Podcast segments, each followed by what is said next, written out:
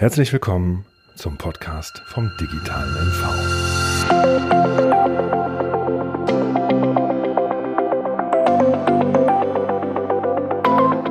Herzlich willkommen zum Podcast vom digitalen MV.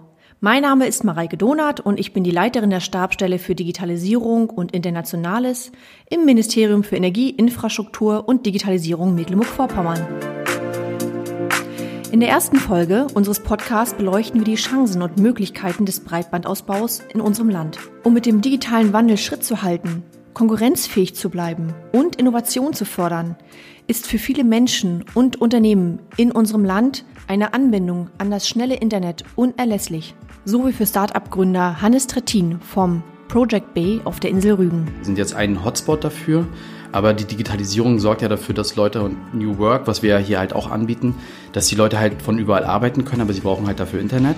Und deswegen ist der Faktor Natur pur verbunden mit Digitalisierung, Breitbandanschluss eigentlich das Beste, was uns in Mecklenburg-Vorpommern passieren konnte, weil die Leute jetzt halt einfach wirklich von überall herkommen und von hier aus arbeiten. Jetzt kommt die Innovation zu uns und nicht so, wie es jahrelang immer war, dass die Leute weggezogen sind, sondern wir können jetzt halt wirklich alles hierher holen. Und deswegen ist der Breitbandanschluss für uns eigentlich das wirklich die Existenz pur gewesen, dass wir es überhaupt hier machen können. Wir hören Stimmen wie von Gunnar Schuld, den Chef der Firma Elektroanlagenbau GmbH in Bergen, für die ein vernünftiges Arbeiten im World Wide Web vor dem Breitbandausbau mit vielen Hindernissen verbunden war.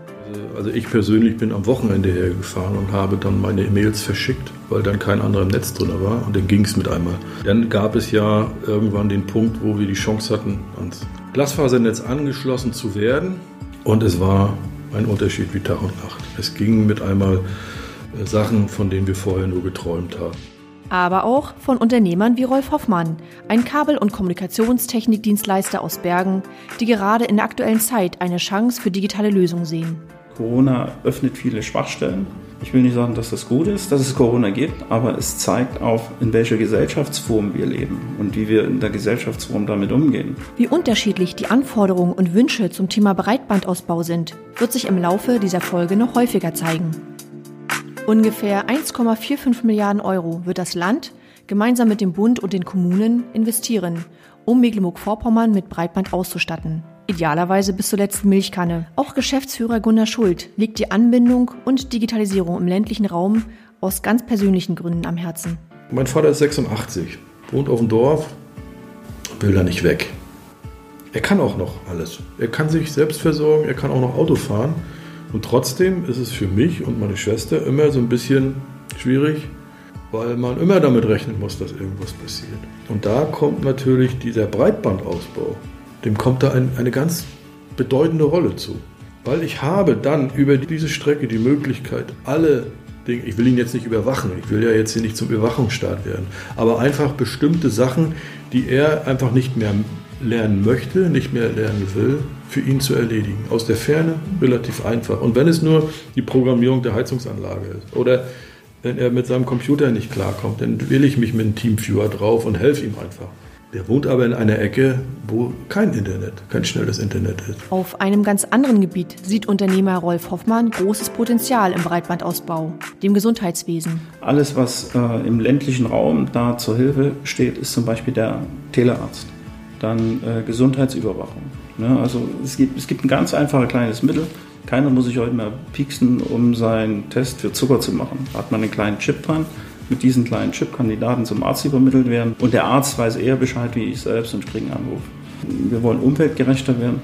Warum soll ich mit einem Arzt mir ein Rezept abbauen? Das ist unverständlich. Es gibt Länder, die deutlich später die Wende begriffen haben und äh, uns leider überholt haben. Aber ich glaube, wir sind auf dem Weg, zumindest da irgendwann mal ein bisschen in die Nähe zu kommen. Also ich muss nicht in, äh, zum Arzt ein Rezept abzuholen. Welche Chancen bieten sich nun aus der Digitalisierung?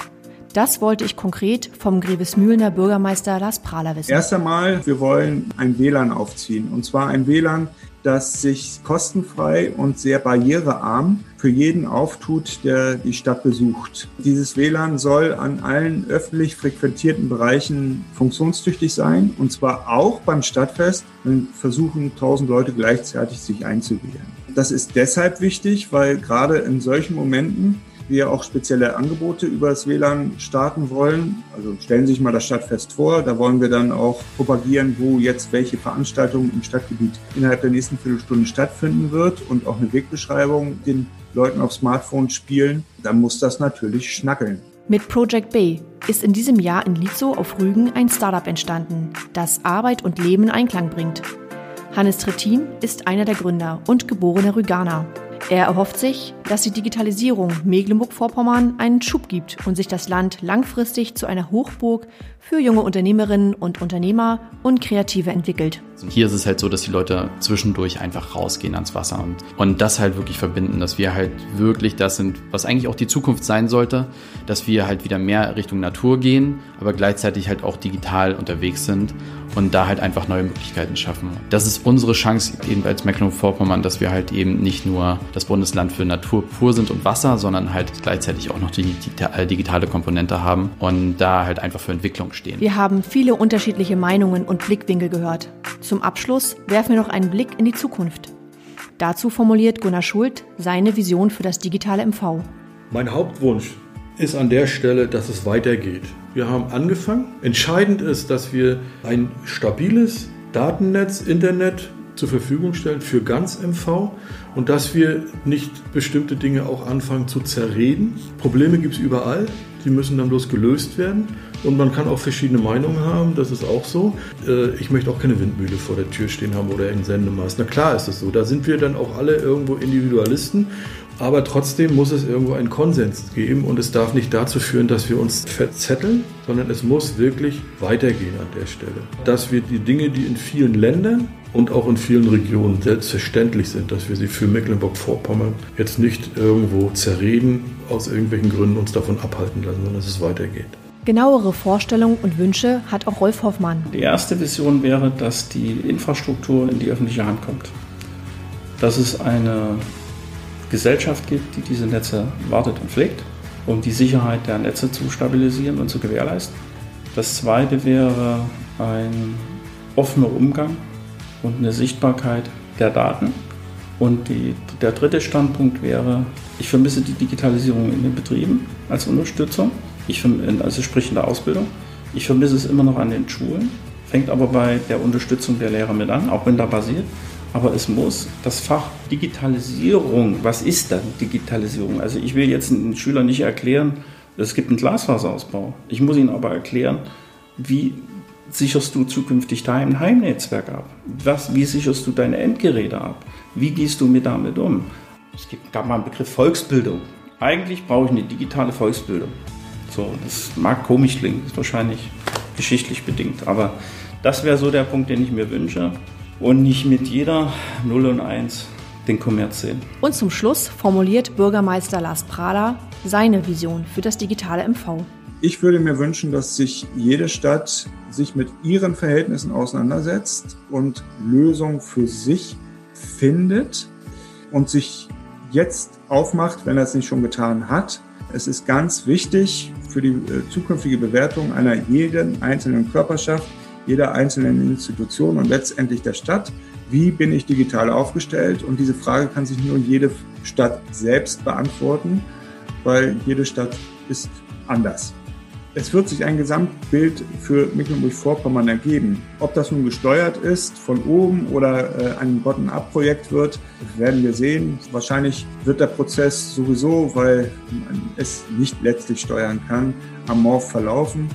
Und wir sind abhängig von Zufallsereignissen. Mensch, da gibt es einen, der hat eine ganz besonders kluge Lösung und äh, dann wird daraus ein ganz tolles, großes Projekt. Oder eben nicht. Ich kann nur Mecklenburg-Vorpommern dazu animieren, bei dem Themenfeld Digitalisierung wirklich mal Luft zu holen und nicht über Defizite zu viel sich Gedanken machen und über das Thema, wir sind ja Mecklenburg-Vorpommern ländlich geprägt und sowieso immer am Ende der Fahnenstange. Nein, das Thema Digitalisierung ist anders als Schwerindustrie, anders als öffentliche Infrastruktur, Geldwirtschaft, maßgeblich davon geprägt, was wir in unseren Köpfen haben. Wenn wir sagen, dass wir bei der Digitalisierung sowieso keine Chance haben, dann sagen wir nichts anderes, als dass wir blöd sind. Und das sind wir nicht. Also Feuer frei, macht alle das Beste draus, zeigt Engagement und äh, dann können wir sogar bundesweite Spitze sein. Liebe Hörerinnen und liebe Hörer, vielen Dank für Ihre Zeit. In der nächsten Podcast-Folge hören Sie ein Exklusivinterview mit Digitalisierungsminister Christian Pegel. Hier wird es um den Ausbau der digitalen Infrastruktur in Mecklenburg-Vorpommern gehen. Wir erhalten Einblick in politische Entscheidungsprozesse, aktuelle Hindernisse und einen Ausblick für unser digitales MV. Ich freue mich, wenn Sie wieder dabei sind. Herzlichst Ihre Mareike Donath. Mehr Informationen zur Digitalisierung in Mecklenburg-Vorpommern erhalten Sie unter www.digitalesmv.de. Wir würden uns darüber freuen, wenn Sie diesen Podcast abonnieren und uns in den sozialen Netzwerken folgen. Vielen Dank fürs Zuhören.